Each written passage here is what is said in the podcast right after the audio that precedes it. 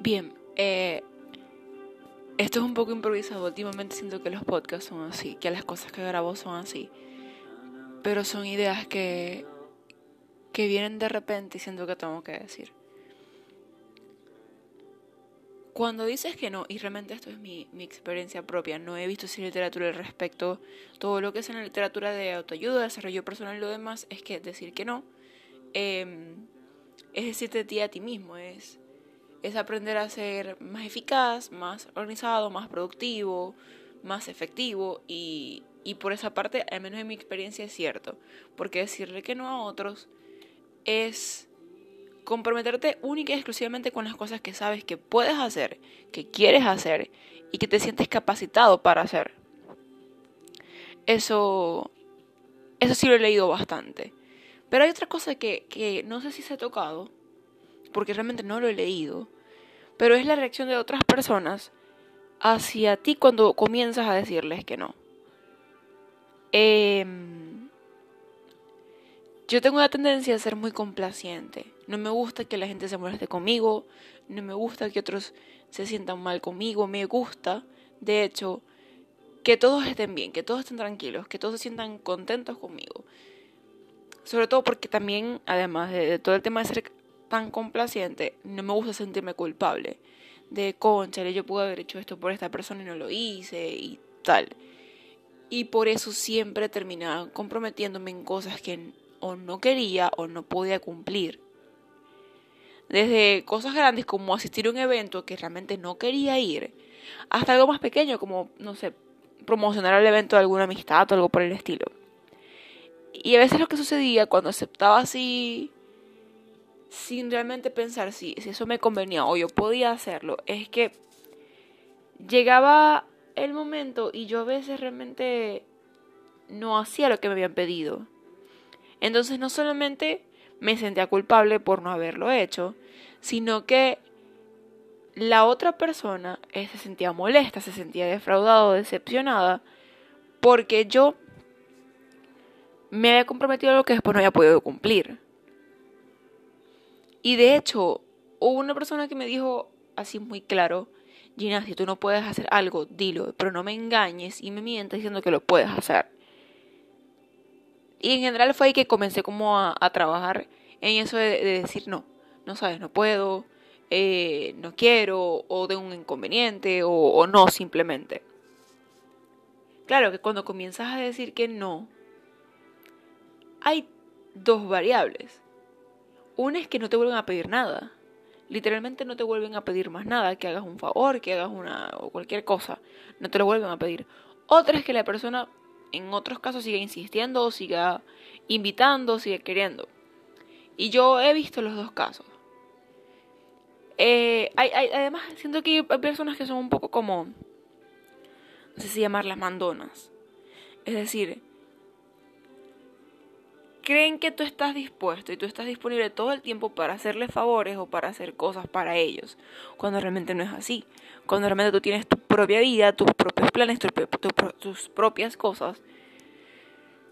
Y no tienes por qué estar todo el tiempo haciéndole favores. No es por qué hacerle favores sea malo, porque hay cosas que tú no puedes hacer simplemente. Hay cosas que no te da el tiempo, o, o realmente tú no quieres hacer, o no te competen hacer. Y no puedes aceptar. Pero sí, hay personas que están como acostumbradas, o al menos en mi vida había personas que estaban acostumbradas a que yo hiciera siempre lo que ellos querían que yo hiciera, a que yo eh, hiciera las tareas que ellos no querían hacer, hiciera las actividades que ellos no tenían ganas de realizar, que yo hablar con la gente o, o enviar los correos o estructurar las cosas que ellos no querían hacer, pero de hecho les competía a ellos porque no estaba, no sé si es competir una palabra, no sé, bueno, no les tocaba a ellos, pero tampoco me tocaba a mí porque yo tenía como mis funciones asignadas y yo buscaba esmerarme siempre dentro de mis funciones.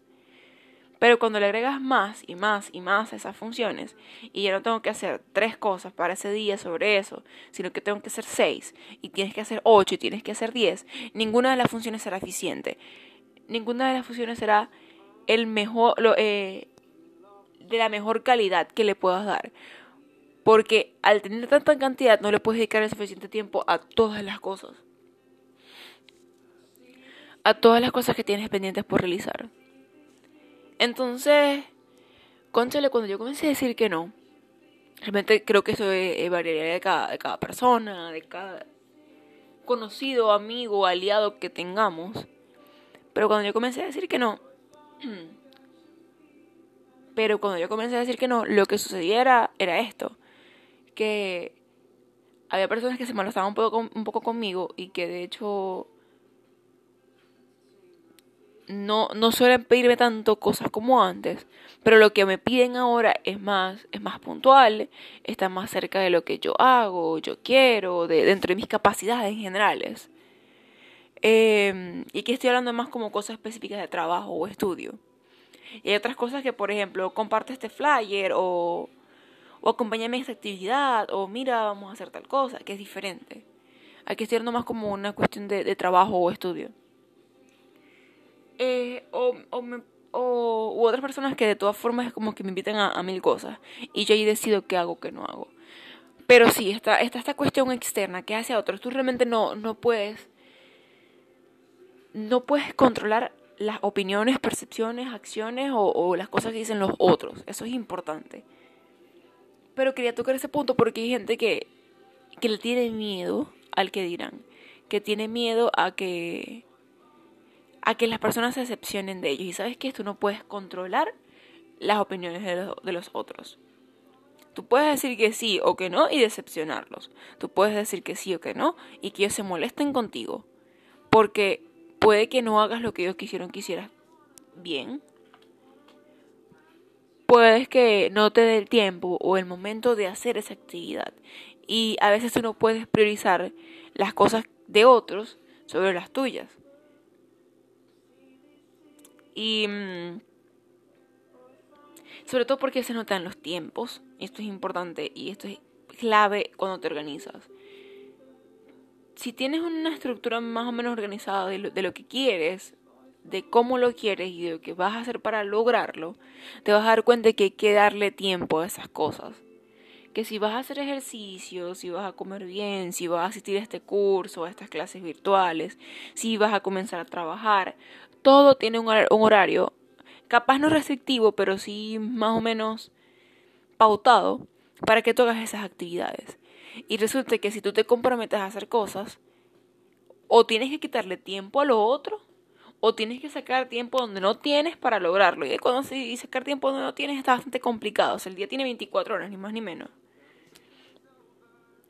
Entonces, sí, es importante esto. O sea, siempre que toca decir que sí o que no, tienes que pensar, obviamente en ti, pero si esta persona es importante o es especial para ti y, y sientes que no estás preparado para defraudarlo, entre comillas, o decepcionarlo, piensa a qué prioridad de tu vida le vas a quitar tiempo para dárselo a esta persona. No esta persona, puede ser una actividad que esta persona te proponga, la, planificación de algo, el que te haya delegado una tarea, pero piensa, ¿a qué de tu vida le vas a quitar prioridad para dárselo a las cosas de otra persona? Y... Mm, bueno, creo que eso es por esa parte, parte que no se había tocado antes. Las otras partes, cuando dices que no otro dices sí a ti mismo, es cierto. Es cierto, porque yo ahora tengo más tiempo que nunca porque solamente me comprometo con las cosas que realmente estoy capacitada para hacer. Tengo el tiempo disponible o puedo sacar tiempo. O ya saben, le dejo, dejo recorto el tiempo de otras cosas que hago para dárselo a esto que quiero hacer porque me interesa. También porque quiero hacerlas, porque es algo que, a mí me nace realizar. Y, y siempre para tomar estas decisiones pienso en mis objetivos a, a corto, mediano y largo plazo cuál es mi visión del futuro, cuál es la misión, el propósito que, que, tengo definido. Porque no vale nada tomar decisiones si no estás contemplando tu futuro. Si, si solamente estás tomando decisiones en el calor del momento, cuando despiertas el otro día vas a darte cuenta de que hay decisiones que no hubieses querido tomar y otras que hubieses querido tomar. Entonces, nada. Sí es importante que comiences a decirle que no a otros, que sí a ti mismo pero que además este sí y no esté basado en, en, lo que, en tus capacidades, en tus oportunidades, en, en, la cantidad de tiempo que tienes disponible, calidad también de ese tiempo. Porque puedes tener tiempo disponible, pero puede ser tu tiempo ir a dormir. Entonces, de, de qué tanto vale o qué tanto tiempo realmente tienes disponible. También debes tomar en cuenta tus objetivos a, a corto, mediano largo plazo, a ver qué, qué es lo que, lo que realmente quieres, qué es lo que realmente tienes planificado, si esto encaja o no en ello, si esto sigue o no tu propósito de vida, tu misión, tu, tu visión a futuro. Porque si estás llevando a cabo una acción que realmente no te está beneficiando ni en tu misión o tu visión o, que no cumple con ello, no sé si deberías llevarla a cabo. Hay cosas que hay que hacer. Es decir, si tienes que pagar deudas y debes trabajar para una empresa, aunque quisieras ser emprendedor, bueno, ajá, tienes que trabajar, no hay otra opción. Trabaja, trabaja porque, porque es lo que tienes por hacer. Y, y nada, comienza a organizar tu, tu vida, tus funciones, tus decisiones sobre la idea de que vas a lograr tu independencia, pero que mientras la logras tienes que tener ese trabajo o tienes que hacer esa asignación que capaz no quieres, pero debes, porque sí, eso sí, hay veces que no podemos decir que no a ciertas cosas porque debemos hacerlas, porque, porque está entre nuestras funciones, entre lo, entre lo que nos va a ayudar a crecer o a ser mejores, aunque no sea de nuestro grado, aunque preferiríamos dedicarle tiempo a otra cosa. Por ejemplo, hay mucha gente que no le gusta investigar y que no le gusta hacer la tesis, pero es algo necesario, creo que en casi todas las carreras para poder graduarte, de cualquier nivel, de, de, pregrado, posgrado, maestría, doctorado, debes hacer una tesis, debes hacer una investigación. Para, para la universidad tienes que investigar lo que no te guste. Para el trabajo probablemente también tengas que investigar cosas aunque no te guste. Capaz a veces tengas que tratar con personas que no te agraden. Entonces, nada, el sino a veces hay decisiones que no podemos decirles que no, hay cosas que no podemos decirles que no, pero cuando tenemos la oportunidad de decir que no a algo y realmente hay que decir que no, hay que decir que no, o sea, no y ya está.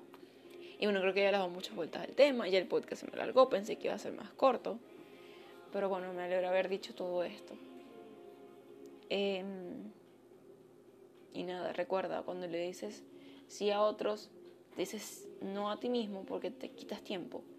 Tienes que quitarle tiempo a tus prioridades para darle tiempo a cosas que son para otros o, que no quieres hacer realmente o que no está dentro de tus funciones o capacidades o deberes. Así que ten esto en cuenta. Nos escuchamos en una próxima oportunidad. Eh, soy Gina Rodríguez, la...